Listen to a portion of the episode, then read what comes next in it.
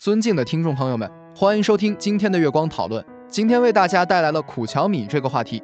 苦荞米是将苦荞精熟化、脱壳后烘干，产品呈黄褐色。荞麦主要分布在东亚和欧美，前苏联种植最多，占世界种植面积的百分之六十。我国也是荞麦生产大国。面积和产量均居世界第二位，是世界上最大的荞麦出口国。南方和北方都有种植，一年生草本。我国东北、华北、西北、西南山区有栽培，有时为野生，生田边、路旁、山坡、河谷，海拔五百至三千九百米，分布于亚洲、欧洲及美洲。苦荞米加工工艺：苦荞麦筛选、清理、浸泡、蒸熟、干燥、脱壳、烘干、包装、成品。在传统的精加工的荞麦粉中，会去除麸皮，导致大部分营养物质的损失。传统加工工艺中，苦荞面粉中蛋白质的利用率仅为百分之三十四点五七，黄酮的利用率更低，为百分之十三点六五。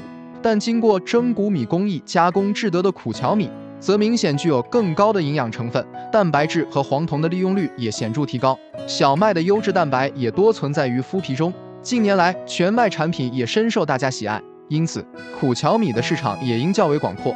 苦荞中的类黄酮化合物主要有芦丁、胡皮素、红草苷、异红草苷等，主要的成分是芦丁和胡皮素，其中芦丁的含量最高。苦荞中蛋白质的含量比甜荞高，苦荞蛋白是苦荞中主要的生物活性物质之一，约占苦荞的百分之十五至百分之十七，具有抗菌、抗肿瘤、降血压、抑制丝氨酸蛋白酶等生理活性。